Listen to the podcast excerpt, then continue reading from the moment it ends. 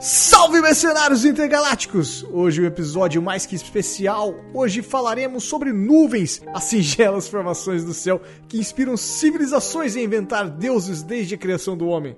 Não, pera. Eu sou o Trabuco, o capitão e host dessa nave. Ao meu lado ele, o homem com a cabeça que parece um balão atmosférico, não só no formato, mas também na cor. Eu, Daki. Nossa, cara, desculpa, eu tava no mundo das nuvens aqui, velho. Nem prestei atenção no que você falou, você me chamou? Não, não, não, tranquilo. Ah, beleza, desculpa. Não, não, pode ficar à vontade. Mas antes de começarmos, então aqueles velhos recadinhos e recadolas.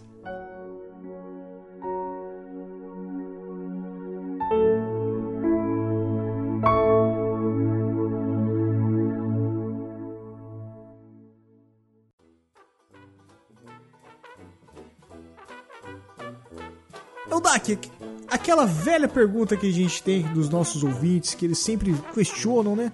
Essa família de podcast que nós temos, já, já tá tendo vários filhinhos, cada, cada semana que aparece um, um filhinho novo no, no, no, no, agregador dos nossos ouvintes aí. tá Mas aparecendo a, Gremlin. Tá aparecendo Gremlin, né? Passou da meia-noite, caiu uma água, já era, aparece mais um. e, mas a pergunta sempre fica no ar, né, cara? O que significa a sigla NP? Você tem alguma resposta definitiva, alguma coisa aí pra passar pros seus é, ouvintes? tenho sim. Vamos lá. Na verdade, NP é uma homenagem a uma expressão popular brasileira, tá? Que é a expressão necas de pitibiriba. Aonde. Olha aí! Você sacou, velho? Gostei. Você sabe o que significa daí isso, Trabuco? Menor ideia. Necas equivale a nada, que vem do latim nec, que significa não. Tá? E pitibiriba é um termo brasileiro que quer dizer nada também, ou que coisa significa alguma. necas. da hora isso, né, velho? Porra, da hora pra caralho, mano. Parabéns, parabéns, parabéns. Acho que essa, é, acho que essa veio pra ficar, hein? Acho que essa é... ganhou. Por mais que a gente essa... rolou a discussão ali, parece que a nave parruda venceu nos comentários e, e inserções ali de ouvintes e amigos nossos, mas eu gostei do Necas aí. Ficou legal, né? Ficou legal, ficou legal. Pa parabéns. E essa sim foi uma coisa que eu tava há tempos tentando trazer para vocês, mas confesso que só agora eu tomei coragem de utilizar essa, essa definição porque é uma expressão tão bonita, né, do nosso vocabulário. Sim, necas de catipiriba. Pitibiriba. Necas de pitibiriba. Tenta, fala mais uma vez, rápido. Necas de pitibiriba. Beleza, parece que ficou mais devagar do que a anterior, mas tudo bem. Ok. Falar em velocidade e pessoas que falam rápido, o meu querido amigo Pensador Louco que esteve presente no no nosso talk show ali, teve, sentou no meu sofá, conversamos um pouco, colou os braços, hora que encostou, mas acontece às vezes no sofá da casa de todo mundo pode acontecer isso. É, ele tem um podcast que é o Sou no Caixão, como ele deixou bem claro no, no programa. Podcast musical, e eu participei de um programa especial dele, dando uma sugestão de música, participando como um, só uma inserçãozinha rápida mesmo, eu e várias outras pessoas da podosfera aí, vários outros amigos nossos, um episódio especial sobre chifres, sobre chifrudos ou tinhosos, e fica a sua escolha saber que, que, que parte que ele me colocou ali, que até hoje, agora eu não sei, porque eu ainda confesso que ainda não escutei. Não, não, mas eu sei que tá, eu tô lá. eu juro para você que quando eu li essa parte aqui da nossa pauta, eu achei que era uma reunião dos mais corno da podosfera. pra falar então, sobre cara, chifre, velho. Pra falar sobre chifre. Na hora que ele me chamou, falou assim: Ô, oh, Trabuco, eu tô com uma ideia aqui, a gente vai gravar um som do caixão especial, de temática, tudo. Eu falei: Ó, oh, legal, cara, qual vai ser o tema? Chifre? Eu falei: Puta que pariu, lá vem ele falar de corno, né? Confesso. Falei, pode ser corno, diabo, o que você quiser, né? Manda aí, sem, sem grilo, eu encaixo do jeito que entrar. Eu confesso que foi isso que eu pensei. Falei, caralho, velho, vai. A galera aí vai se assumir chifrudo, né? Pô, mas ficou, ficou legal. Ele me mandou alguns trechinhos enquanto ia fazendo a produção. Tava gostando pra caralho, assim. Tá bem, ficou bem, bem divertido, vamos dizer assim. É um podcast musical bem bacana. Você sabe que eu gosto, né, do som do caixão, então não precisa ficar rasgando cedo. Dá um, dá um spoiler, então. é... Estraga, estraga o projeto. É, eu, eu, eu vou dar um spoiler então. Pra quem quiser ouvir, é, eu dei uma de DJ e pedi pra tocar Zé Cabaleiro. Ok. Entendedores é uma dica, né? Entenderão, exatamente. Odak, a gente é sempre, sempre pede para os ouvintes entrarem em contato com a gente, né? Mandar comentários, tudo. E parece que a internet funcionou no Pará somente agora, né, cara? Só agora chegou lá a internet e o menino Petros conseguiu pelo menos acessar via browser algum site para fazer comentários, né? Porque o bicho Não, e- desinvestou, cara. Ele comentou todos os posts que ele conseguiu, eu acho. Isso que a gente parou de pegar os comentários. né? Não sei se teve mais que isso depois. É, não, e eu vou te dizer que pelo nosso é, controle de downloads lá da onde vem as pessoas, tudo, Aham. parece que o Petros puxou nossos episódios pelo Napster. Sim, sim. Porque não tem nenhum download via Debian. O recado está dado. Mais um recado hoje, hein, velho? Dois recados em menos de um minuto. Então vamos. Você quer trazer os comentários do Petros? Você acha que vale a pena ler todos? Ah, vamos lá, né? O cara nunca escreveu e agora tá escrevendo. Vamos ler tudo aqui. Ah, beleza, você que sabe. Eu, eu dei a brecha, tá? Então. Por favor, então. O primeiro comentário dele foi no NP38, Armas de Destruição em Massa, parte 1. Você pode trazer o que ele escreveu pra gente? Vamos lá. Olá, seu Trabuco e eu, Dak. Tudo bem com vocês? Não sei, mas acho que esse é meu primeiro comentário no site. Bom, sobre o episódio, eu já sabia da existência dos outros tipos de armas de destruição em massa. No caso das armas químicas, acho que poderia ser algo bem pensado e mais específico, como foi no caso do Vietnã e o Agente Laranja. As armas biológicas também seriam de muito uso em uma guerra, sendo que, sendo que é mais vantajoso você incapacitar um soldado do que matá-lo de fato. Deixando incapacitado, você vai pegar mais dois ou três que poderiam estar no campo de batalha para tratar do pobre coitado que sofreu o ataque. Petros é meio Camper, filho da puta. Eu já tinha ouvido falar das bombas H, basicamente em Lost, basicamente em Lost, porque de fato tem uma bomba H na ilha. Outro Hell yeah. deve se lembrar disso na quinta temporada. Você lembra, mano? Eu lembro porra nenhuma, velho. Porra, cara, demais, hein, demais. Lost é foda. Lost é foda, velho. Eu só lembro que tinha o Hurley, o Mr. Locke e o Jean. É, não, vamos, vamos, vamos, vamos, falar sobre Lost um dia ainda. Um dia, um dia a gente fala. Não, eu só lembro que eles estavam lá porque tem o. O Hawaii Five-O, que dá os três é, lá. eu tô ligado, curte. Mas enfim, pessoalmente eu tenho medo sim de que ocorra uma guerra nuclear. E o que me fez ter medo disso foi um jogo, o Call of Duty Modern Warfare. E vou deixar o link aqui embaixo da parte. No mais, ótimo episódio, aguardem meu comentário na segunda parte. Abraço, pessoal. Bom, então vamos pra segunda parte, né? NP39, Armas de Destruição em Massa, parte 2, comentário de Petros Davi. Vamos lá. Olá de novo, seu Trabuco e Eldak. Ainda continuam bem? Acho que sim, né? Você tá bem Trabuco? Começou a chover aqui. Ai, é, pode ser que a nossa internet caia. Enfim. Essa segunda parte foi para explodir cabeça mesmo. O que me deixa um pouco assustado, mas não tão surpreso é, de- é como o Brasil, mesmo em questões de segurança nacional, consegue ser tão desleixado e deixar que outros países se armem enquanto nós admiramos o futebol e o carnaval. É, mas o- me- outros países ele menospreza a Argentina, né? Ah, sim, é. A Argentina, durante, durante esse período, hoje em dia, a Argentina é uma coitadinha, mas já foi uma grande potência da América do Sul. Opa, com certeza. Mas isso aí a gente pode falar num outro programa porque valeria Podemos, a pena. é, com né? certeza. Eu acho, eu Essa- acho que valeria a pena. É, é verdade, cara. Não me Eu acho que a gente surpreende. tem que. de- desculpa te cortar, mas eu acho que a gente tem que parar de prometer programa. é pra deixar as pessoas na expectativa, velho. A Ah, expectativa é boa, o que. boa. É, é o que se, move se tiver uma- comentário, a gente faz, né? Igual de favela. Isso, exatamente. Boa, Bom, mas eu boa. cumpri minha parte, tá? Claro. Não, não nós cumprimos, né? Não, eu cumpri a parte de fazer o da favela, porque eu falei no, Sim, no sim. Drops. E nós Exatamente. fizemos junto, né? Agora Exatamente. Não me surpreende também os testes aqui no Pará. Afinal, esse é de fato um estado esquecido pelo resto do país. Denúncia. Para terem uma noção do que estou dizendo, há quem acredite que ainda exista índios transitando pelas ruas de Belém. Ué, mas não tem? Sim, tem. Tem, claro que tem. Se eu ó, conseguir câmeras- pra... Câmeras do Detran do, de, de- do Pará tem aqui, ó. Não, diz que o- um radar fotográfico pegou uma flecha a 120 por hora lá. Não, não era uma flecha, que era uma semente de, ava- de açaí que os índios estavam jogando. No estilingue. Via, via Zarabatana. Zarabatana, perfeito. Se eu conseguir viajar para a área próxima de onde ocorrem os testes, quem sabe eu posso tirar uma foto e mandar para vocês. Pô, ia ser do caralho. Ia ser da hora, né? É bem provável que eu reouva com V maiúsculo, como ele colocou, esse episódio, porque ele foi muito informativo, do começo ao fim, e acho que poderiam pegar temas um pouco mais sobre ciências. vocês certamente se sairiam bem. Aí deixa pro SciCast. Cusão, né, velho? Vamos falar do que hoje mesmo? no mais, ótimo episódio e desfecho de um tema em duas partes. Ainda faltam mais alguns comentários para deixar. Abraço, pessoal. Então vamos lá, então, vamos... comentário no episódio 40, né? Jogos armados de futebol, Petros Davi no microfone. Não é o Dak trazendo o comentário de Petros. Olá, seu Trabuque, é o Dak. Tudo bem? de novo, sim, de novo. Bom, sobre o episódio, acho que as maracutaias feitas no futebol, no mundo do futebol, são umas que envolvem muito dinheiro. Gosto de pensar que se o esporte hoje não fosse tão valorizado, talvez seríamos um pouco mais justos em relação aos placares e os resultados. Até mesmo como as ligas são administradas. Como sabe, sou um grande fã da NBA, e mesmo na NBA acontece essas maracutaias, apesar de achar que elas não são tão escandalosas assim. É que é um esporte menor, Petros.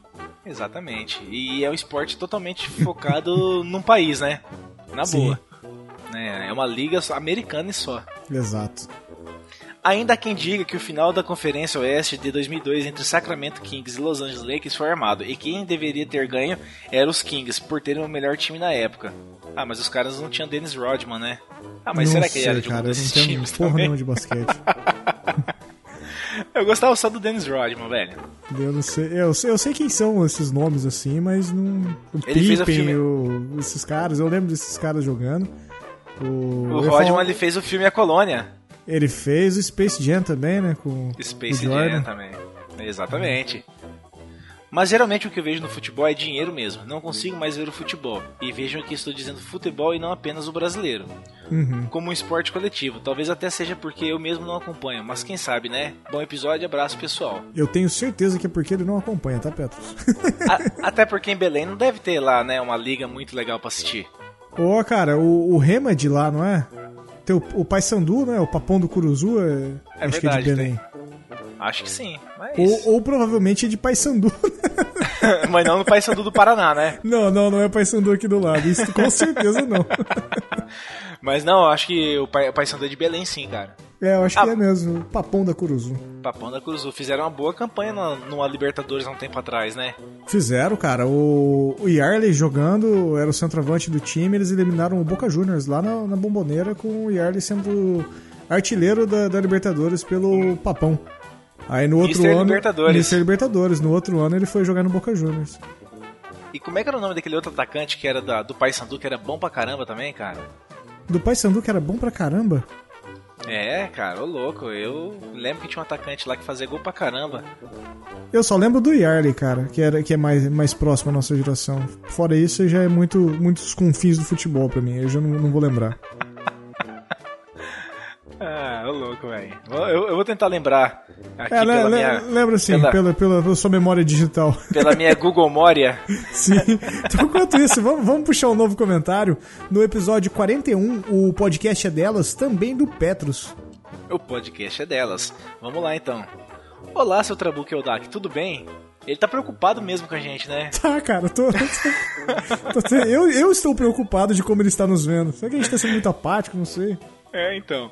Antes de comentar sobre o episódio, gostaria de dizer que estou orgulhoso dos dois por terem tomado parte de uma campanha que certamente moveu uma parte dos podcasts brasileiros. Thanks, em uma... É, em uma causa nobre. E especialmente o NPcast que é liderado por vocês dois, não deveu em nada em relação aos outros episódios. Falando nisso, sobre o episódio, achei divertida a ideia de trazer mulheres brasileiras para a mesa de debate. Sabe-se lá quantas outras não ficaram de fora ou que história não tem registro algum, justamente por terem vivido em uma época onde achávamos, e por que não, alguns dos homens ainda acham e espero que esses mesmos morram de velhice, que as mulheres eram inferiores a nós. As recomendações das meninas foram sensacionais também, e é claro que eu não poderia deixar de dar a minha.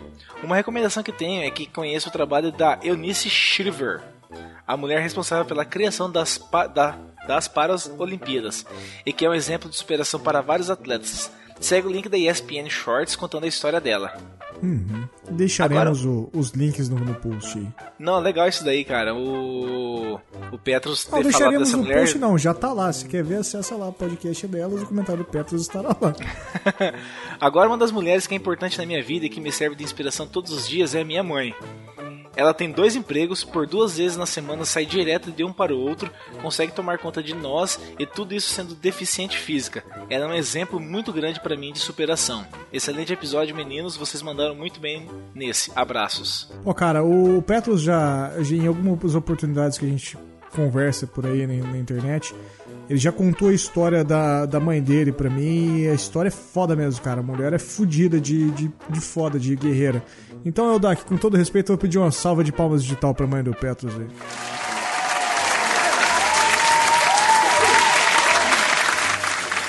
Merece. Eldak, acho que do Pará, ne, ne, nessa leva, acabou já, né? Acabou. Não, acho que tem mais um, né? Não, nós temos mais um outro comentário, mas dessa vez não é do Petros. nós temos um comentário no episódio 44, que foi sobre Tiradentes e os Inconfidentes, que foi feito por Diogo Sais. Eu tava até empolgado com o Petros aqui, que achei que tudo aqui era dele agora. até a pauta. Mas vamos lá, o comentário então do episódio 44 é... é o seguinte, eu fui uma das oito pessoas que o vô, vulgo Eldak, no caso eu, que esse é meu apelido aqui na cidade, né? Uhum. Conquistou no churrasco pós-skate. Não tinha o hábito de escutar podcast e agora parece um cabo eleitoral. Escutei o Brasil na Guerra, Dia da Mentira, Mysterium e NP Talk. E em progresso esse do Inconfidente. Sobrenome, acho que a nave parruda tem mais a ver com vocês. Hell yeah. Legal, ele falou aqui que. Isso aqui foi. A gente falou no episódio anterior, né? Do Tiradentes mesmo. Isso, você comentou aqui, teve com seus amigos lá fazendo. Isso, exatamente. E aí, ó, deu frutos então, galera. Faça como eu fiz, indique pro pessoal aí, né? Por que não? Sim, e sim, sim. eu ando de skate. É, a, a, o podcast, a graça do podcast é isso, né? É o, é o boca a boca. E você converter literalmente uma pessoa à religião podcast, né? Porque a partir do momento que você entra dentro dela já era, né, cara? Você tá bitolado já. podcast é foda.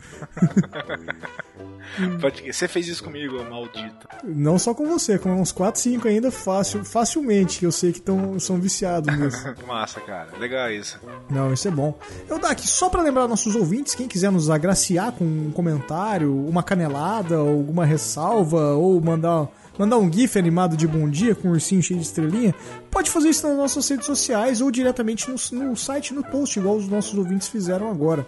Nós temos grupos abertos nas plataformas do Telegram, que é o telegram.me npcast, e no WhatsApp, que o link do NPcast que o link do grupo estará no post deste episódio.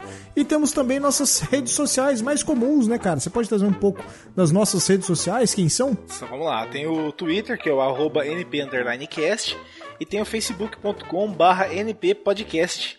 Muito bom. Bem. Eu dá aqui nem só de flores e comentários vivem os podcasters, né? Não, isso, tam... é, isso, é, um fato. Isso é um fato. Nós temos duas opções de, de arrecadar uma din-din para continuarmos com o projeto da família NP. Uma delas é a Caneca Mercenária, como eu intitulei, o Eldak não teve opção de escolha porque ele nem sabia que eu tinha dado esse nome. E é uma caneca belíssima, está no link do post, você pode ver a foto dela. Ela é totalmente 100% de porcelana, produto ela só quebra se você jogar no chão, como a gente disse no episódio passado. Pode lavar, pode ir no micro-ondas. É, realmente é uma canequita foda, cara. Então tá num preço bem legal. Acessem, comprem e nos ajudem. E temos também a opção da ferramenta de apadrinhamento coletivo, que é o padrim.com.br. Para quem não sabe, o Padrim é, é uma ferramenta de arrecadação mensal onde você faz, insere seus dados lá e inicia um processo de doação a partir de um mísero real. Nem um, nem um geladinho, nem um sacolé você compra com um real por mês, meu querido. Então ajuda o NPcast. Real. E por isso a gente tem que dar os agradecimentos aos nossos padrinhos, que são as pessoas que mantêm o site de pé. O site está no ar graças a esses caras que nos ajudam a produzir o conteúdo, né, Muito obrigado aos nossos padrinhos. Posso falar o nome deles? Por favor. Olavo Montenegro de Souza, Obrigado. Ah, bom, achei que você não ia falar. Carlos Antônio Silva de Gouveia. Obrigado. Rodolfo Santana. Obrigado. Pensador Louco. Obrigado. Aline Santos. Obrigado. Leandro Francisco Andrioli. Obrigado. E o Eloy. Obrigado. Então, ouvintes, façam como o Olavo, o Carlos, o Rodolfo, o Pensador, a Aline, o Leandro e o Eloy. Acessem padrim.com barra npcast e nos agraciem com, com uma ajudinha mensal. Bora pro podcast então, Eldak? Vamos, vamos lá. Então vamos descobrir o que paira sobre nossas cabeças. Então, nuvens. O tema de hoje, né, Trabuco, são as nuvens. E não, não vamos falar das nuvens da, daquele sistema de armazenamento que tem disponível hoje na internet. Todo mundo. Senão ia todo... ser cloud, né? Exatamente. Que acho que é nuvem em inglês, né? É, geralmente é. Nós falaremos do mundo real, sim, pessoal. Vamos falar do mundo real. As nuvens, aquelas coisinhas brancas que quando a gente olha pro céu, a gente fica lá, ai que bonitinho, parece um, uma ovelha, parece a sua é mãe. Isso é meio coisa do, do Eloy falar, né? Sim, total. E até quando a gente é criança, nossos pais dizem que são algodão doce ou qualquer outra coisa que possa parecer com aquilo ali, né? Então é disso que Sim. a gente quer falar realmente, é das nuvens que estão ali no céu. E uhum. pensando bem simplistamente, o que, é uma nuvem? Você sabe, Trabuco? Eu sei. Você sabe o que, que é uma nuvem? Então, eu sei e espero que nossos ouvintes não saibam. É, tomara, porque senão não vai ter graça nenhuma esse programa. Então aqui a ideia mesmo é falar assim, o que, é, é a gente trazer para vocês o que, que é nuvem, como que elas se formam, né? E uhum. acho que essa é a principal pergunta que todo mundo deve estar tá se fazendo agora. Pô, eu nunca pensei nisso, né? Como é que é, é feita, como é que é formada uma nuvem, né? Como é que é, ela tá ali, né? E na verdade a gente nunca se preocupou em pesquisar propriamente sobre isso na, no Google ou em qualquer outro meio de, de pesquisa. E o intuito do cast então é Sim. é justamente elucidar um pouquinho pro, pro ouvinte aí o que que, o que que são essas nuvens, né, Trabuco? Não, com certeza, cara. Então vamos começar pelo processo básico, o processo de formação, de onde elas surgem, de onde, de onde vem, para onde eu vou e para onde eu vou dar, né? O como que como que surgem as nuvens do mundo, né? Tá, então onde você vai dar é um problema seu, tá? Só não precisa falar. para trazer aqui então, ó, o nuvem é um conjunto de minúsculas partículas de água, né? Que estão em formato líquido ou até em cristais de gelo, pequenos cristais de gelo e pode também ter é, os dois tipos ao mesmo tempo numa formação de nuvem e elas estão suspensas na atmosfera, tá? É, simplesmente, novamente falando, tudo começa com a evaporação das águas dos rios, de lagos, oceanos, transpiração das plantas, até mesmo, Trabuco, você acreditaria se eu falasse para você que a transpiração do nosso corpo humano pode também fazer parte da formação dessas nuvens? O famoso ciclo da água, né? Exatamente, aquele livrinho na escola que você estudou.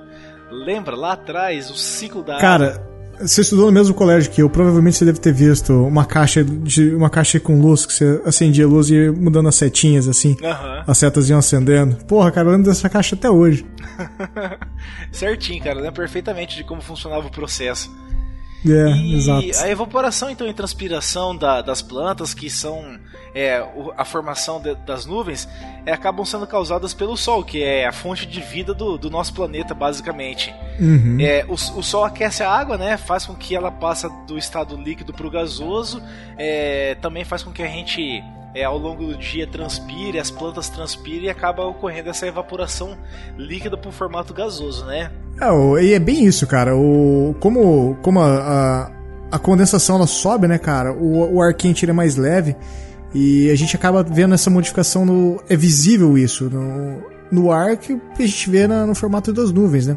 O ar quente ele acaba subindo para a atmosfera e quanto maior a altura, maior será a temperatura que ele vai ter o que faz a água que estava nesse estado gasoso esfriar. E quando o ar esfria, o vapor da água que ela contém condensa brutamente e passa do estado gasoso para o estado líquido. E esse vapor da água misturado ao ar, ele pode atingir altitudes onde a temperatura é tão baixa que ele se transforma em cristais de gelo e a partir desse processo ocorre essa formação das nossas queridas frutas de imaginação, as nuvens, né?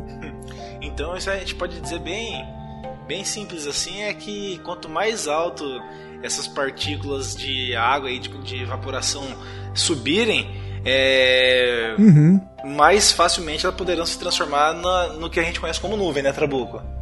Exato, porque ela vai subir quente, certo? o vapor chega, exatamente, chega na parte mais mais esfriada da atmosfera ou talvez até estratosfera. acho que não passa disso, né? Não sei dizer. Não, não, não, vou, não vou lembrar isso aí. Eu já até estudei na faculdade essa, essa parte.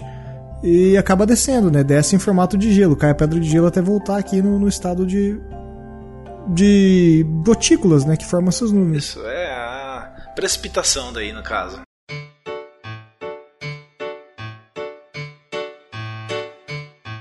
Vamos ver quem é que adivinha o que parece ser aquela nuvem lá no céu. Tá, e, e como é o processo de formação das nuvens então? Acho que é o próximo passo que a gente tem que tentar trazer aí para ir explicando. É um pouco difícil esse tema, né, Trabuco? A gente tá tentando é, o, o, ouvintes, a gente tá tentando. Até quando o Eldak que deu a sugestão do tema, eu confesso que eu fiquei meio cético. Falei para ele, falei, cara, isso aí vai se dar um trabalho explicar o que, que é uma nuvem, né? Como que é o tipo de nuvem. Mas ele montou um roteiro tão bonitinho aqui, eu olhei, eu olhei e falei, cara, isso aqui tá perfeito. Os ouvintes vão, vão conseguir entender sim, né? Nossos ouvintes são inteligentes, mais que a gente. Ah, mas muito mais. E não precisa de muito, né? Não, não precisa de muito. Por isso, por isso que eu falei com toda certeza. Ao contrário de muita coisa que eu já falei no NPCast. É, essa é uma das que eu mais tenho certeza. ai, ai. Então, mas voltando ali, para falar então do processo de formação de nuvens, tá? Na verdade, tem há, né, existem diversos processos para formar essas nuvens, né? Uhum. E a dimensão dela é de acordo com o processo que aconteceu essa essa origem da nuvem, tá? E tudo isso vai depender da temperatura, da altura e aonde a nuvem se localiza, tá? É, como, como, a gente disse anteriormente ali, quanto maior a altura, menor é a temperatura. E aí isso vai fazer com que a nuvem se forme é, com mais é, gotículas é, em formato líquido ou mais, é, como eu posso colocar, pedrinhas de gelo. É, para ficar é, simples, né? essas... né? Elas são mais leves né, do que o ar e vão, vão descendo e formando essas gotículas conforme elas vão chegando mais próximas à Terra. Né? Exatamente. Né? É, e e tem alguns tipos também. Por exemplo, quando essa condensação ocorre bem acima do solo, a gente tem as nuvens. E quando ela ocorre perto do solo, a gente tem o famoso nevoeiro, né? a neblina, que é uma nuvem de contato próximo ao solo. É muito comum você estar tá viajando em serra você pegar neblina, né? E neblina é uma parte disso, é uma parte é tipo uma nuvem que não subiu, para ser bem, bem geral, geralzão, né? É, e eu acho legal aqui essa parte, eu, quando eu tava montando esse roteiro, é, de entender que falar ah, nuvem, é, nevoeiro, neblina, na verdade é tudo a mesma coisa, só depende da altura em que ela se formou. Né? Uhum. Então... É, tem, tem, o, tem a extensão também, né? A gente vai, a gente vai chegar lá um pouquinho. Não, exatamente, mas é, é legal, eu fiquei assim. É, empolgado fazendo esse tema quando eu cheguei nessa parte aqui, porque realmente é, foi bem elucidativo em algumas coisas que eu tinha como dúvida, tá? As nuvens dão origem às precipitações, que, como a gente estava falando, são essas gotículas de água, né, que acabam se transformando em gelo. E a nuvem em si, ela só libera chuva, que é o que a gente sempre imagina quando a gente vê nuvem, né? Fala assim, isso é tudo água que vai cair, quando acumula gelo demais no topo da nuvem. O, nesse caso, obviamente, a, a, a, nuvem vai acabando ficando mais pesada e começa a descer, né? Ela vem, vem em direção à superfície da Terra. E durante a queda, esse gelo que está por cima dela se derrete e vai transformando em gota aí. E os principais cristais de gelo que constituem essas nuvens que a gente conhece, eles agem de forma como um prisma, sabe? Pink Floyd.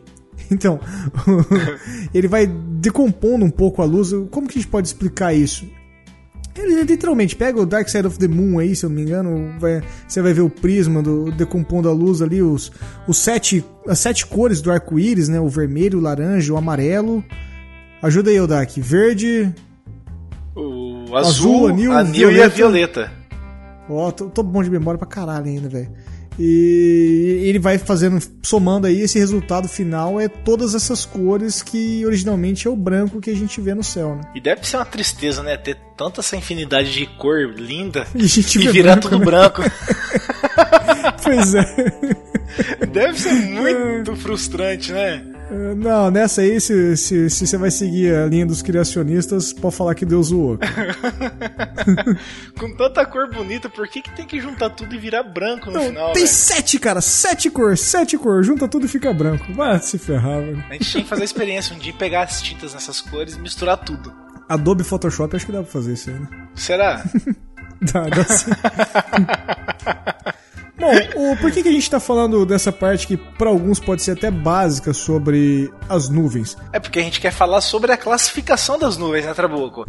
Exato, cara. A gente tem que explicar, né? Tem que passar um pouquinho o que, que é para dar a cara do NPcast. Né? Exatamente. Né? A gente faz aquela pincelada na, na parte histórica, documental ou explicativa e depois entra propriamente com, com o que seria o tema, né? E, Exatamente. E interessante é saber que a gente tem esses formatos de nuvem, é, a gente brinca com relação a formatos, não é à toa, porque realmente existe uma classificação dos tipos de nuvem. Então, é pela observação, né? É feito através uhum. de observação e através dessa observação é determinado qual é o tipo de nuvem que a gente está tendo ali naquele momento ou naquela paisagem, porque até para explicar um pouco, a questão de nuvens interfere diretamente na questão clima, na questão vento, na questão de precipitação da região. Então tudo isso é, é estudado é, e basicamente. Você vive de agricultura? Então você olha para o céu, né? Exatamente. Se você vê um tipo de nuvem, você fala assim: ah, vai chover essa semana. Ah, tá formando é, nuvens de chuva. Ou não, essas nuvens não são de chuva. Então, quem vive principalmente agricultura ou trabalha é, com meteorologia que não seja Maju, do jornal, com certeza precisa muito observar as nuvens. Com certeza. E acho que é por isso que essa classificação é tão longínqua assim. Porque as primeiras demarcações e, e, informações sobre tipos de nuvens catalogadas que nós temos vêm de 1896, cara. E com certeza, 1896 a galera vivia de agricultura ainda, né? Inteiramente. E inteiramente. A gente tem algumas atualizações que foram tendo uma espécie de, de Atlas, não, não seria o Atlas ainda, né? Seriam só as informações mesmo dos tipos de nuvens que nós temos. E a última atualização que a gente teve oficial desse, desse mapa, vamos dizer assim, foi em 1987 que foi. Hoje a gente tem três tipos de nuvens catalogadas, tá, Odak? Vamos falar um pouquinho de cada uma delas. É... a primeira delas é a Cirrus, que, que, são aquelas nuvens mais fibrosas, que são aquelas que você olha para o alto, aquelas altas, são bem brancas, bem finas, é, é bem, não é difícil de, de não reconhecer ela.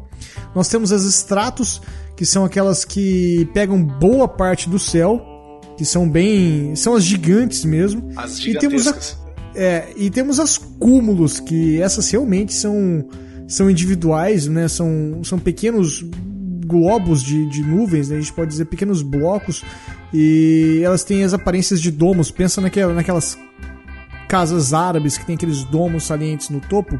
As cúmulos têm essa e vai, são, vão formando pequenos blocos. Aquela nuvem que você desenha no colégio, né? Essa é um, essa é um acúmulos. E quando a gente tem pega essas combinações dessas três derivações, qualquer nuvem que você olhar para o céu, você consegue encaixar uma dessas três. Por isso que a gente tem essa métrica, né? E a gente vai falar um pouquinho delas aí, né, Odak? É, basicamente todas que você vê no céu ou estão dentro destas características ou, de, ou derivam delas, né? Pode ser a uhum. junção uhum. de uma ou mais, né? Mas estão Sim. todas dentro dessa, dessa característica, tá? Exatamente. Para trazer aqui um pouquinho mais de informação, é, a gente, com base aí na altitude, tá? É, as nuvens uhum. mais comuns da troposfera são agrupadas em quatro famílias, tá? Certo. É, a primeira é nuvens altas, a segunda médias, a terceira baixas e por último as nuvens com desenvolvimento vertical confesso que fiquei frustrado, né? Porque altas, médias, baixas, eu falei que porra vai ser a última, né? Desenvolvimento com... vertical. E vem com um puta nome desse gigantesco, né? É, né? então, só para falar um pouquinho aí, a, as nuvens das três primeiras famílias ali, as altas, médias e baixas, são produzidos é, são produzidas por levantamentos brandos sobre as áreas extensas, tá? Você sabe uhum. o que é isso, Trabuco? Levantamento brando sobre áreas extensas. Como que eu defino isso? Eu sei o que é. Não, são aqueles tipos de nuvens que elas se espalham por grandes áreas numa formação horizontal, tá? Isso é a primeira coisa. Se a última é Sim. vertical e as três primeiras são iguais, são da mesma família, então elas são horizontais. Exatamente. e elas se espalham, então é aquela é que você falou agora há pouco, são aquelas nuvens grandes que se espalham, você olha pro céu, às vezes tem o céu tá coberto delas, então fazem parte desse tipo de, de nuvens aqui, tá? Altas, médias e baixas. E aí, claro que depende da altitude que estão, né? É uhum. onde elas se, com, se comportam, né? É, é e, e, essa questão da altitude é bem bacana pelo, pela questão da, do desenvolvimento vertical, né? As nuvens de desenvolvimento vertical pega bastante essa parte de altitude, né? O... Porque essas nu... as nuvens de, de, com desenvolvimento vertical, ouvintes, elas são geralmente elas cobrem pequenas áreas e elas são sempre associadas com um levantamento bem mais vigoroso. Você sabe o que é um levantamento vigoroso, Odak? Sei, claro que eu sei.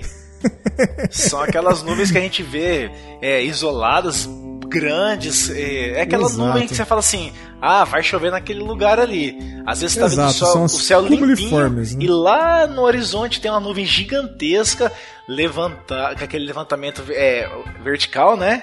Uhum. E você fala assim, puta, ali naquela região É, tá chovendo. Então é, você consegue identificar essa- esse tipo de formação. O- Só para vocês terem ideia, o tamanho dessas nuvens. ah, uma nuvem alta, normalmente, ela tem bases acima de 6 mil metros. Ah, nuvens médias geralmente têm base entre 2 mil a 6 mil metros. E nuvens mais baixas a gente tem base delas de 2 mil metros. A gente não tem esses números como uma referência fixa, né? Isso aí é uma, é uma convenção, vamos dizer assim, porque vai depender muito da, de onde você está observando isso, né? Sua posição geográfica. A gente pode ter variação sazonal, latitudinal.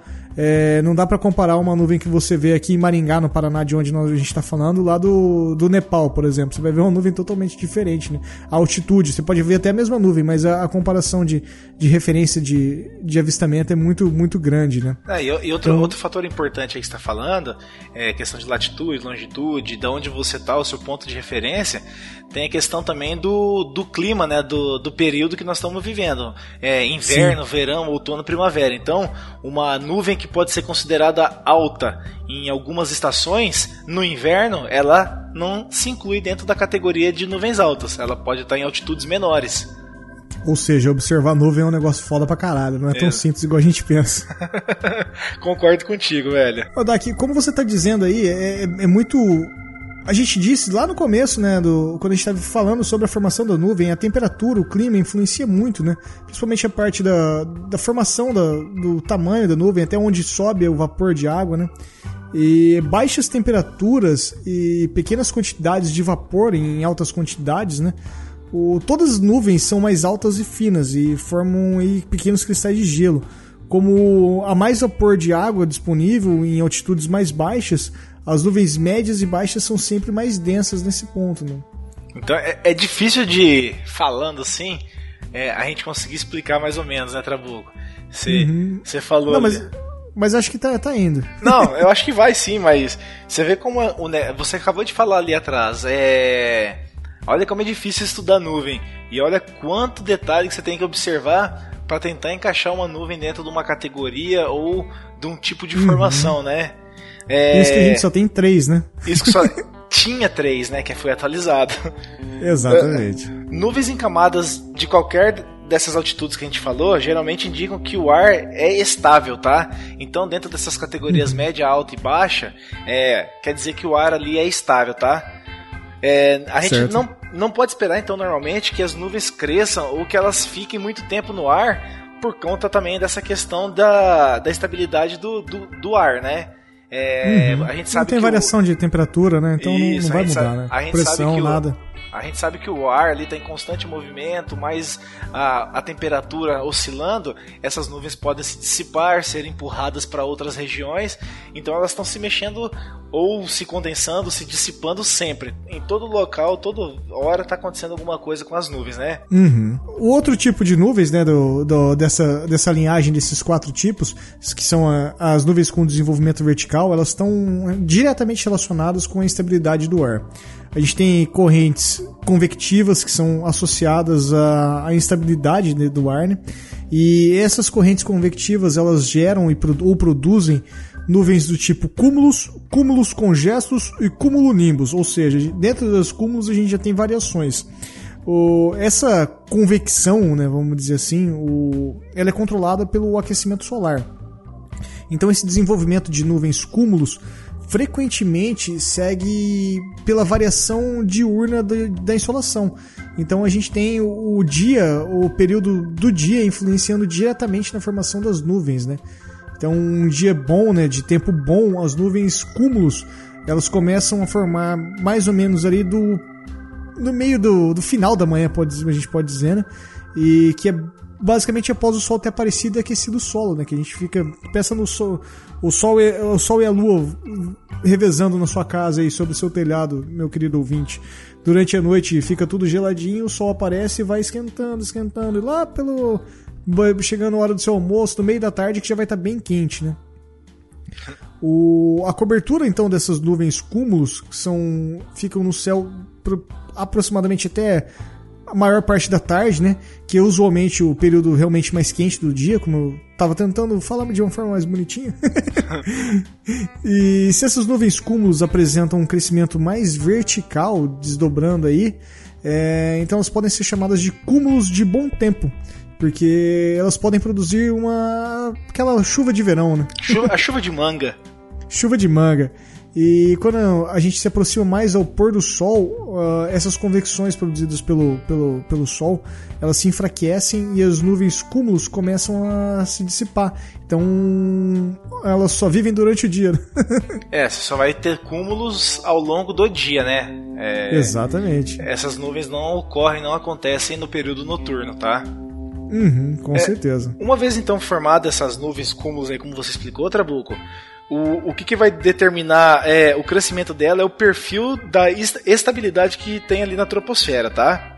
Uhum. Se, se, o ar ambiente então estiver estável, é, mais para cima o crescimento vertical é inibido. Ou seja, se, se, a temperatura ali, se o ar estiver estável, né, sem muita oscilação, é, o crescimento dela não vai ser um crescimento exponencial, tá? Ela não vai ter aquele crescimento para ter aquela é, formação volumosa que a gente às vezes está acostumado a ver quando pensa nesse tipo de, de nuvem, né? Exato. Só que se ela está instável, tá? Para um ar mais saturado, esse movimento vertical ele é aumentado e os topos das nuvens cúmulos acabam subindo. E aí tem aquela formação bonita que a gente conhece, que a gente acaba sempre vendo aí na televisão, é, em desenhos, em pro programas que estão apresentando chuva. É, quando o pessoal tenta mostrar o tipo de, é, de formação ali de chuva, né? Então é, uhum. é, esse tipo de nuvem que a gente tem, acúmulos com formação mais de período instável ao longo do dia, tá? E se uhum. o ar ambiente estiver um pouco instável, até com grandes altitudes, a massa da nuvem toma uma aparência de uma couve-flor.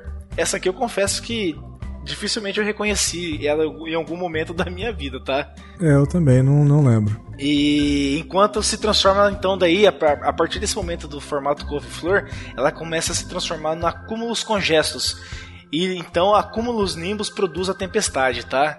É, confesso, cara, esse tipo de couve-flor aí que faz acúmulos congestos, eu, eu acho que eu nunca consigo observar em algum. É, então, o, pensando no pelo, pelo, por, por nomenclatura como cúmulo nimbus, o, quando a gente vê acúmulo nimbus é, é já é uma nuvem mais conhecida, né? Já, já mais mainstream esse nome, vamos dizer assim. Uhum. Então você, é, você já sabe que é uma nuvem maior, uma nuvem grande. Então seria algo um pouco, um pouco antes dela, né? Então é, essa parte de observação eu não sei nem se é visível pra gente de, da nossa ótica terrestre. Mas acho que só, só, só por cima da nuvem a gente consegue identificar isso. Né?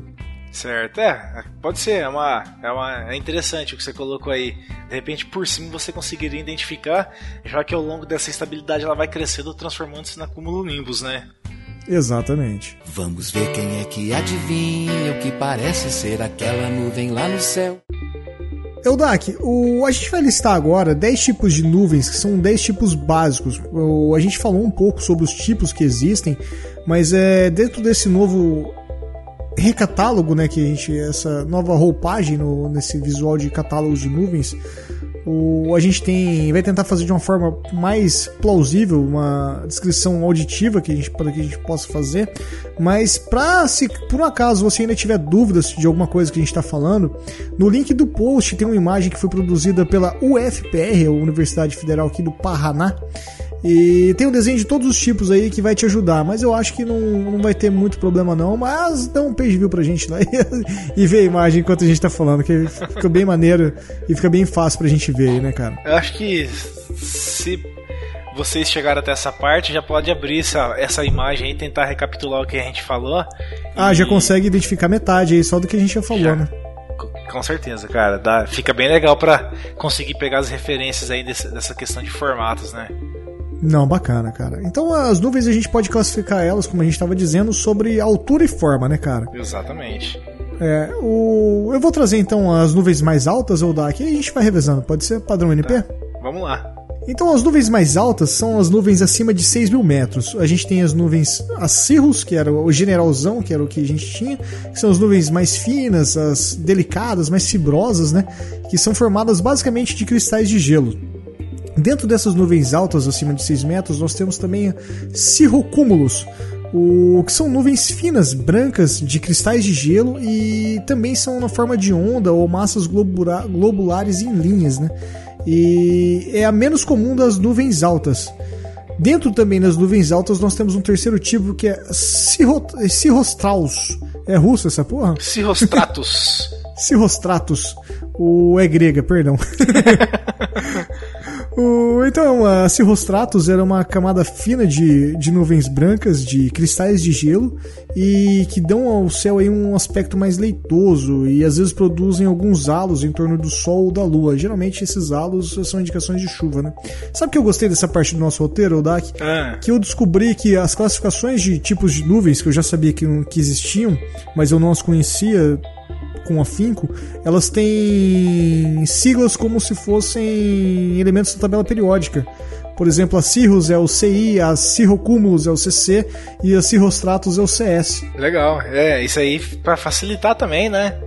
Com certeza. Oh, bem, eu achei, achei legal isso. E é. E, e, não tem nada de frescura, né? Igual você falou na tabela periódica, o Q, né? Que é o cobre. Uhum. Aqui, a Cirros, aqui a Cirrocúmulos é o CC que é Cirro Cumulus, Cirro Stratus, CS. Então fica mais uhum. fácil pra gente é, gravar os nomes aqui. É, o, as próximas nuvens aí que eu vou trazer então seriam as nuvens médias, que vão de 2 mil até no máximo 6 mil metros, tá? A primeira uhum. aqui seria a Autocúmulos, tá? A AC. Nuvens brancas a cinzas, constituídas de glóbulos separados ou ondas. Tá, essa é uma nuvem então que é Autocúmulos. Aí Exato. nós temos também a segunda aqui que é Autostratus ou AS, camada uniforme branca ou cinza que pode produzir precipitação muito leve. Tá tudo naquele infográfico ali que a gente vai colocar no, no post. Uhum. Você vai conseguir identificar perfeitamente cada nuvem e se você estiver dirigindo ouvindo o programa, você pode olhar pro céu aí. Se estiver no ônibus, no busão, caminhando, correndo, você vai conseguir Andando de cavalo, as... qualquer coisa. Isso. Estiver remando, estiver braçando na piscina de crawl, tanto faz. Do jeito que você estiver aí, você vai conseguir identificar. É, só se estiver dentro, dentro de casa, talvez vai ficar mais difícil, mas o resto fica mais é, fácil. Dentro de casa é mais difícil. É. O... Então a gente tem também as nuvens mais baixas, né, falando um pouco mais sério, que são abaixo de 2 mil metros. É, nós temos a Stratocúmulos, que é a SC, que são as nuvens cinzas em formatos de, de rolos, né, que as formas globula, globulares que acabam formando uma camada, né? E as Stratos, que são as camadas mais baixas, né? Elas são bem uniformes. É, é, é acho que Stratos é a cara de São Paulo, né? Então é a descrição dela é camada baixa, uniforme, cinza, pô, cinza, nuvem cinza em São Paulo, cara. Parecida com nevoeiro, mas não baseada sobre o solo. Então é uma nuvem um pouco mais acima, né? Mais pesada, vamos dizer assim. Certo, não, legal. É, pô, filho da puta, né, velho? Falar que é as nuvens paulistas. É, não, não, mas paulista mesmo seriam as nimbostraus, que são as, são as camadas de uma camada mais amorfa de nuvem cinza escura e uma das associadas à precipitação, né? Que é que pode trazer chuvisco, né? E uh, pra é, terra da garoa, né? É a mais comum, né? Ali que você tem pra, pra dias de chuvisco, aquela, como você diz, terra da garoa, ali era predominantemente é, essa nimbostratus aí que fazia que todo dia, no fim do dia, houvesse precipitação em São Paulo, né? Na verdade é poluição, né? Não vamos tampar o sol com a peneira. Mas... Não, não vamos tampar o sol com a peneira, vamos tampar o sol com, com nuvens. É, exato. nuvens de químicas. poluição de gases tóxicos. não, nós não vamos falar de chuva ácida, tá, pessoal? Não, hoje não. Aí nós temos ainda, Trabuco, dentro dessa classificação aqui dos tipos, né? É, aquelas nuvens com desenvolvimento vertical que a gente falou agora há pouco, que é a cúmulos, que é a CU ou Q, que tem um Q na tabela periódica de falar. química e tem também nas nuvens. São nuvens densas, então, tá com contornos bem salientes e onduladas e com base frequentemente planas, tá? Eu fiquei imaginando olhando pro céu vendo um monte um de cu assim. É o cara catalogando em 1896 os cozinhos assim. Ai, velho, que Ah, que merda, hein, velho. Eu vou até trazer de novo aqui. São nuvens densas com contornos salientes, tá? Ondulados e com base frequentemente plana. Tem extensão vertical pequena ou moderada. Pode ocorrer isoladamente ou disposta próximos uma das outras. Então esta é a nuvem Q, ou cúmulos. A próxima aqui dentro das desenvolvimento vertical são as cúmulos nimbus, ou CB, tá? É, são nuvens altas que algumas vezes estão espalhadas no topo de. É, como posso dizer assim? Elas acabam formando um tipo de bigorna, tá, Trabuco? Uhum. E elas geralmente são associadas com chuva muito forte, carregadas de raio, granizo e até mesmo em alguns momentos de tornado, tá? Bacana. E só pra, pra observar aí, você já tinha falado do Nimbus Stratus, né? Com relação Uhum. à chuva, mas a cúmulo Nimbus também, ela entra dentro dessa questão de quando você olha para o céu e vê esse tipo de nuvem, você pode ter certeza que vai chover. Exato, cara, é, é- é pelo tamanho, né? São as duas nuvens que você identifica a chuva. Uma que já tá muito próxima ao solo, que você sabe que, vai, que ela, ela vai tá caindo. E essa acúmulo nimbus, que você vê a formação ficando gigantesca. Né? Fala assim, vai dar merda, mano. É, exatamente. Ô, ô Trabuco, só pra trazer aqui pra, pro pessoal, pra você também, você Hum. sabe qual que é o carro que quando você vê passando na rua, você fala que assim, vai chover. É certeza que vai chover? Qual, mano? Você tá na rua ali, pum, passou o carro na sua frente, você fala assim, ah, vai chover. Não sei, velho. É o Celta Preto. Filha da puta. Ó, ó o barulho de ventania. Deu pra ouvir o microfone, a formiga Deu. andando pelo. Pô, parabéns, Eldak. Você acabou de ressuscitar um momento do, do finado Nostromo Podcast, que era piada ruim do Eldak, né? Ai, que bosta, cara. Mas essa piada faz tempo que eu conto ela pra todo mundo e a reação é sempre a mesma. Eu não, eu não podia esperar reação diferente, tá, também. Todo mundo faz cara de bosta vento, né? dessa. É, tipo, todo mundo fala assim, como você é idiota, velho. Vamos ver quem é que adivinha o que parece ser aquela nuvem lá no céu. Eldak, você tinha comentado ali há pouco, eu falei pra você, calma que a gente vai falar disso, do- da questão do nevoeiro neblina, né? Aham. E pra gente distinguir isso, você sabe distinguir o que que é um nevoeiro de uma neblina oficialmente? Ah, eu posso, posso tentar explicar aqui um pouco? Por favor. Então, vou tentar ser o mais sucinto possível, tá? O Uhum. nevoeiro é uma suspensão de minúsculas, go- minúsculas gotículas tá, de água ou cristal de gelo numa cada- camada de ar próxima à superfície da Terra. Eu tô falando sobre nevoeiro, tá?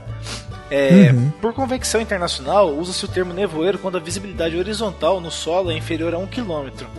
E quando a visibilidade horizontal no solo é superior a 1 km, a suspensão é denom- denominada neblina, tá? Então é, esse é o principal divisor do que é nevoeiro e o que é neblina. Nevoeiro você consegue é, no máximo ali é, 1 km né, de visibilidade, Uhum.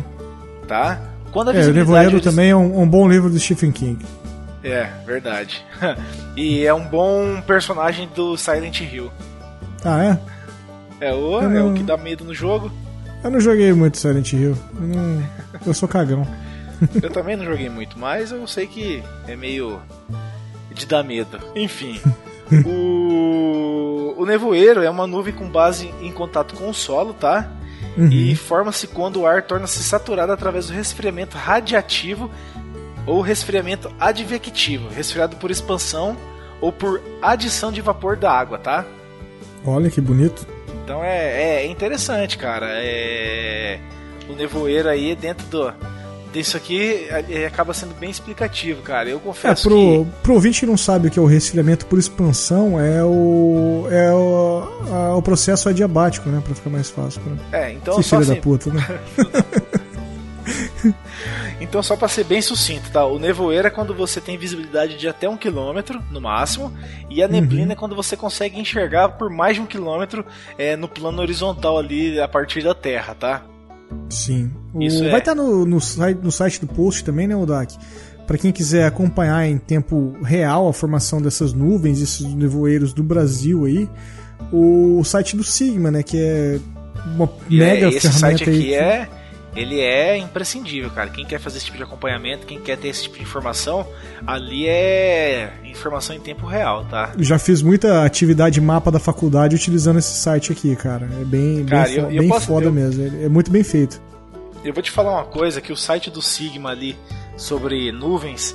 É, e o site do CIMEPAR, que é o site de Sistema Meteorológico uhum. do Paraná, são talvez os sites mais completos que existem no Brasil de informação, tá? Isso eu, eu acredito, dizer, cara. Como um todo, tá? O Paraná, cara, é... posso até fazer um jabazinho aqui rapidão? Claro. É, o CIMEPAR, que é esse site do Paraná, cara, ele tem tanta informação precisa, assim, minuto a minuto atualizada, que nenhum outro site, é, acho que dos estados aqui que a gente tem no Brasil, consegue trazer pra gente, tá? Eu cuido de duas regiões na empresa que eu trabalho, que é Paraná e São Paulo. Eu trabalho com agricultura.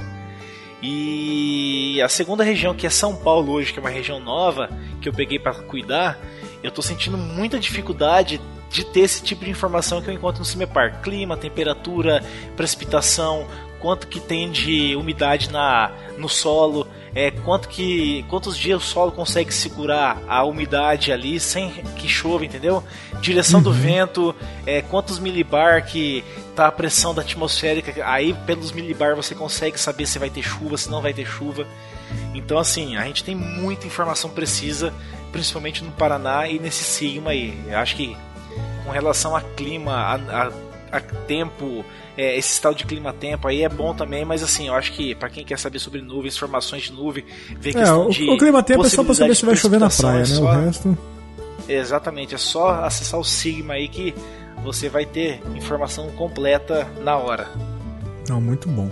Vamos ver quem é que adivinha o que parece ser aquela nuvem lá no céu. Ô Dak, as nuvens então, elas têm uma função meio essenciais do no até pro, pro pra funcionalidade do nosso planeta, né? O, elas acabam transportando a chuva para as mais distantes regiões do planeta e também mantêm elas agem como elas atuam como agentes reguladores né, da temperatura da Terra dentro de uma faixa habitável. O previsões de tempo que existem hoje só são possíveis devido ao monitoramento das nuvens, como você estava falando dessa, parte do seu trabalho aí no, no, dos milibares e tudo mais.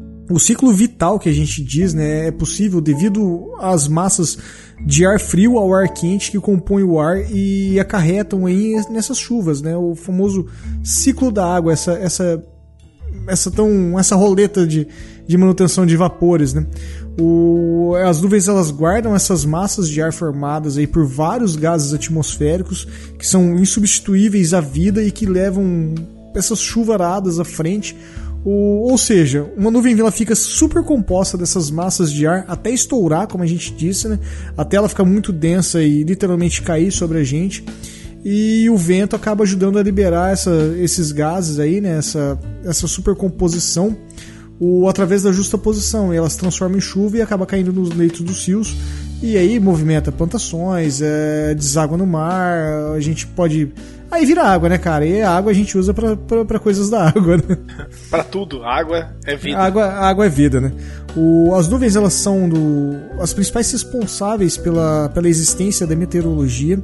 E não sem, sem nuvem, por exemplo, a gente não teria neve, neve, que é um negócio que muita gente sonha em conhecer escrever um nome fazendo xixi. Eu, por exemplo. sem uma nuvem seria impossível ter isso. Sem nuvens você não teria trovões ou relâmpagos, você não teria arco-íris, você não teria halos solares ou halos lunares. O olhar para o céu, né, seria uma perspectiva diferente. Talvez a própria cultura nossa, de nossas civilizações, seria muito diferente, né, cara? Isso é, isso é bizarro a gente pensar nisso. Não ter nuvem, a gente não conseguir imaginar algumas coisas, né, cara? Sim, é. Faz parte do. É que também, se você nascer e não ter nunca contato com aquilo, talvez você não sinta falta, mas hoje, né? É, mas é. A nuvem é imprescindível, assim, pra ela gente. É regulador, né? Ela é reguladora da vida na Terra, cara. Uhum, com certeza. Eu daqui, então, como a gente disse, a gente teve a atualização do, do Atlas Internacional de Nuvens, né? Que é a nomenclatura adotada. E hoje nós temos 12 novos tipos de nuvem, incluindo aí uma, uma formação mais rara, né? Que é semelhante à superfície do oceano, cara, que é bem, bem bonita e bem bacana. E finalmente aí, depois o, o Atlas foi atualizado depois de longínquos tempos aí, acho que de 1970, se eu não me engano, né? É, é, a mais recente na verdade era de 1975, né? Uhum. É, o primeiro Atlas foi publicado ali no ano de 896. É, ele vem sofrendo algumas atualizações após a identificação de novos formatos, né? Sempre e... adendos, né? Exatamente.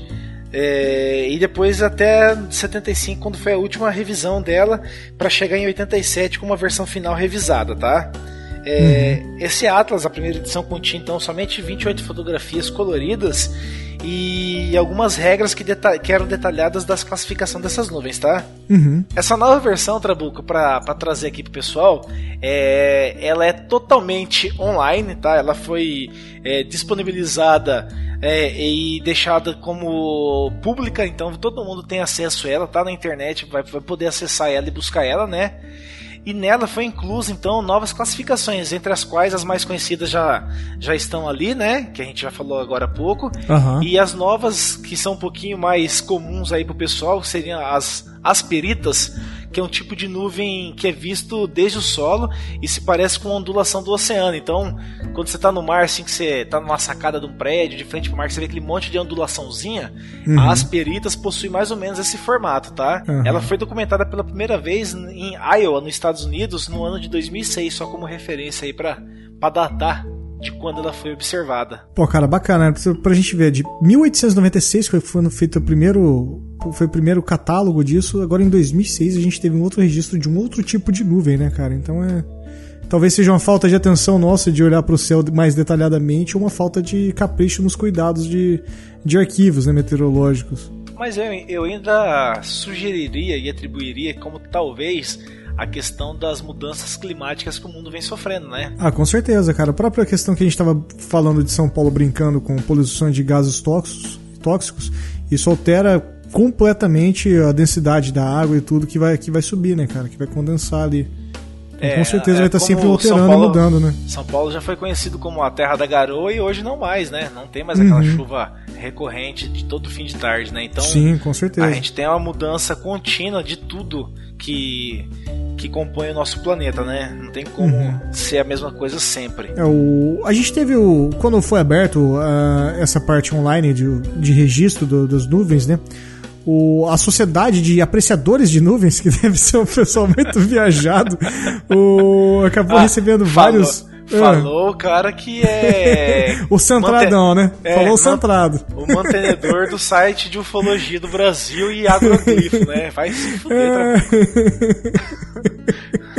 Tomar no seu cu falar isso. Deixa eu falar mal dos caras que gostam de nuvem. é, o, o, cara que gosta de agroglifo tá zoando os caras que gostam de nuvem. É, pelo menos um deles é de verdade, né? Agroglifo. É. é terra plana, a gente sabe, né? Não tem como ter nuvem na Terra plana.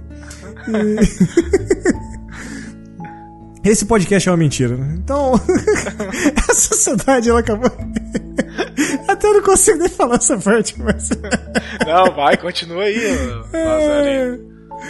Então ela acabou dando uma. A Sociedade de Apreciadores de Nuvens deu início a uma campanha para que fosse formalmente reconhecida pela Organização Meteorológica Mundial, né? O... Esse tipo de, de nuvem, né? Que foi, foi identificado nos Estados Unidos em 2006. E até o, o Gavin Peterpini, que é o diretor, o presidente dessa sociedade, deu algumas declarações que ele achava que ele nunca ia ter que eles nunca iam ter reconhecimento desse desse nunca iam conseguir catalogar esse novo tipo de nuvem pela talvez pelo pela morosidade do processo de desde mil, 1890 desde mil, 1987 foi a última revisão do catálogo de 1975 então ele achou que nunca ia entrar né é bem curioso isso, né, ele, né, cara? É, até porque ele também não acreditava, creio eu, que houvesse novas formações, houvessem nuvens diferentes, né? Uhum. E, e, é interessante isso, porque quando foi feita a abertura online, o pessoal pôde, principalmente o pessoal da, da Organização Meteorológica Mundial, é, eles não publicavam mais atualizações porque eles achavam que não tinham interesse do público em, em, conhecer isso, em estudar.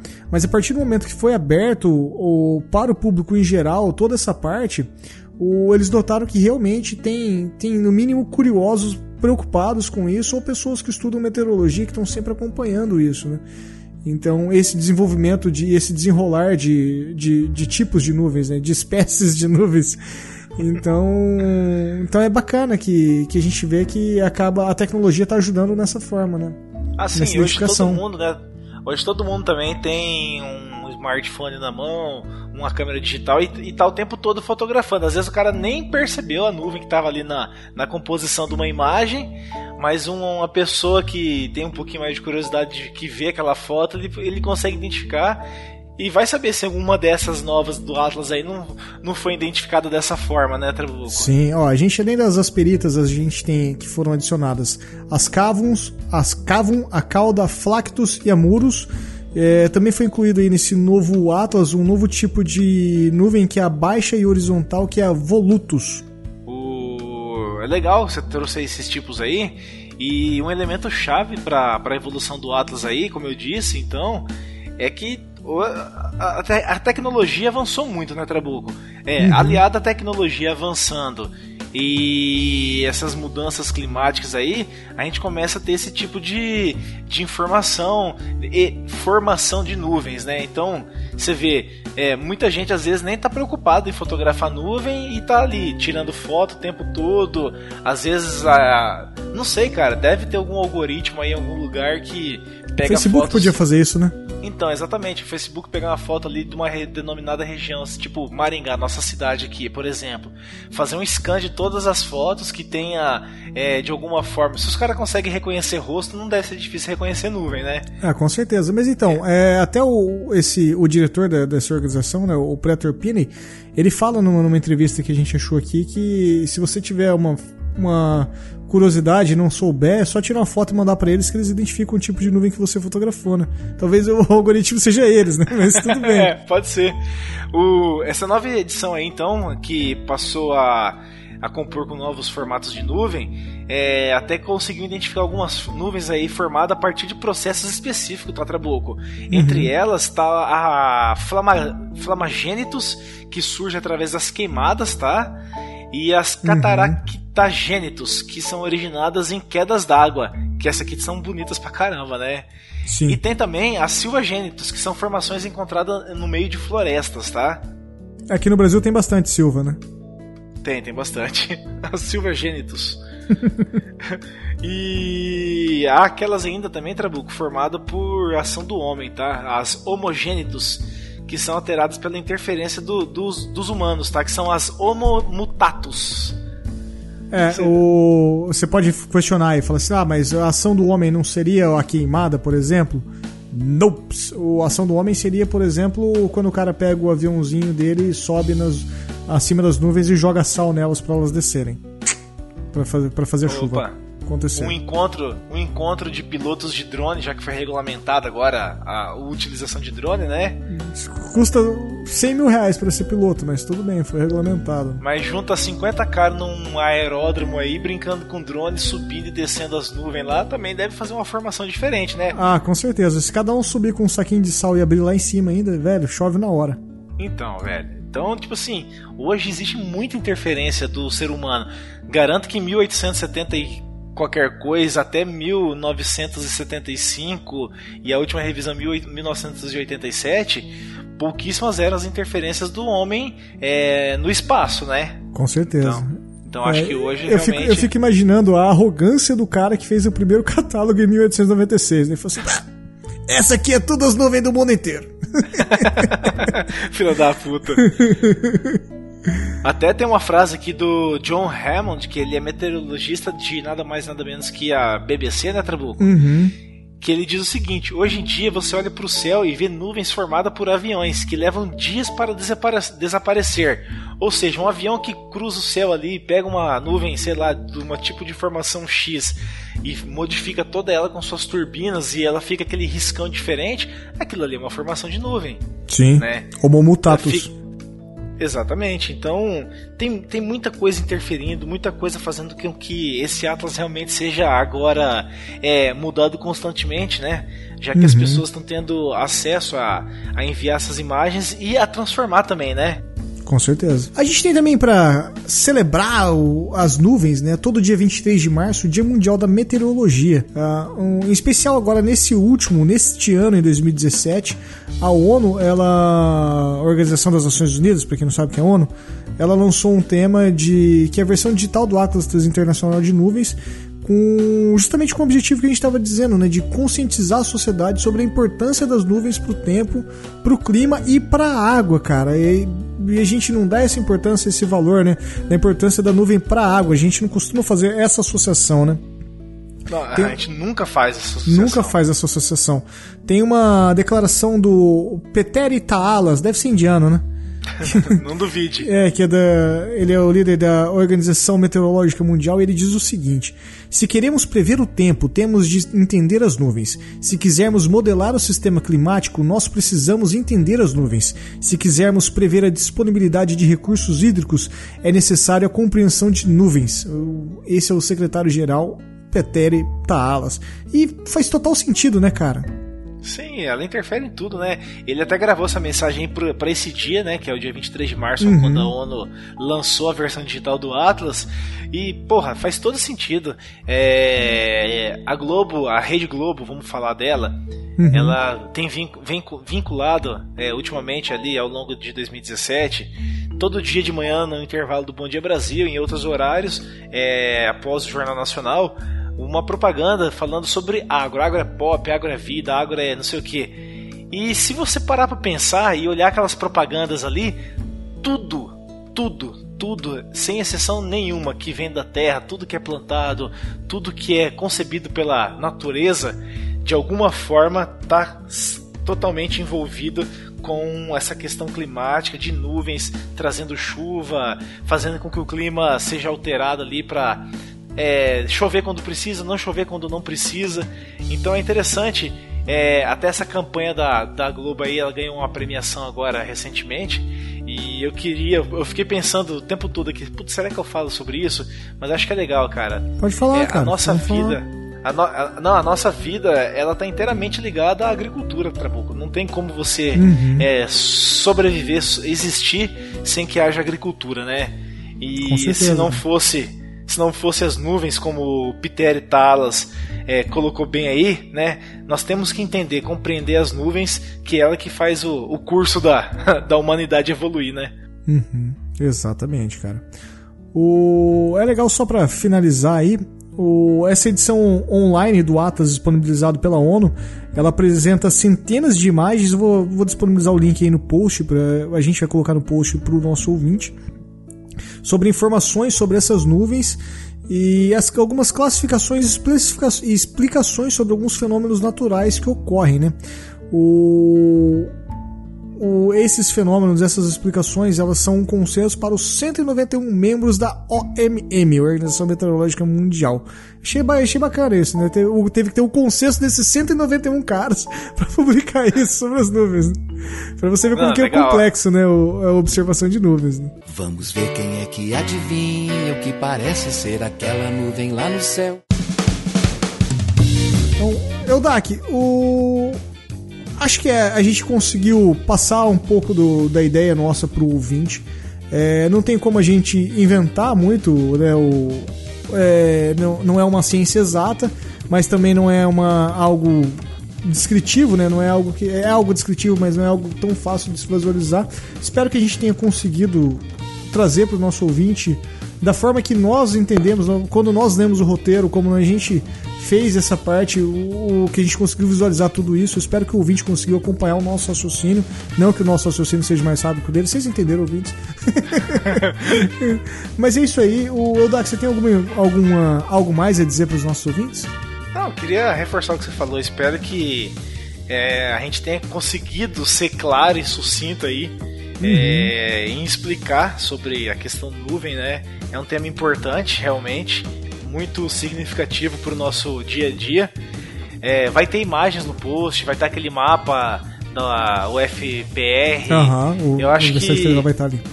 Nós tentamos fazer um roteiro aqui, né, Trabuco, de forma que fosse simplista demais, sem muito termo técnico, sem muita colocação específica, para que pô, o cara vai estar fazendo qualquer atividade ouvindo isso ali, esse cast nosso, ele vai pelo menos ter é, 50, 60% de compreensão daquilo que a gente está conseguindo, tentando explicar, né? Uhum, exatamente, cara. A gente sabe que o tema é um pouco mais chato de se entender, mas ao mesmo tempo é um tema bom pra caralho de se ouvir, né? Tenho, tenho certeza que todo mundo vai, vai, vai dar um sorrisinho. Olha, nuvens, legal. legal, pô, isso tá no cotidiano. Se você estiver ouvindo agora e olhar para qualquer lado que não seja dentro da sua casa, né? Uhum. Como o Trabuco genialmente colocou, você com certeza vai é, contemplar ao vivo o nosso programa. Com certeza, cara. É isso aí, meus queridos ouvintes. Comentam, curtem, compartilhem, apadrinhem e que nossos caminhos intergalácticos voltem a se cruzar e tchau! E compre caneca, tchau. thank you.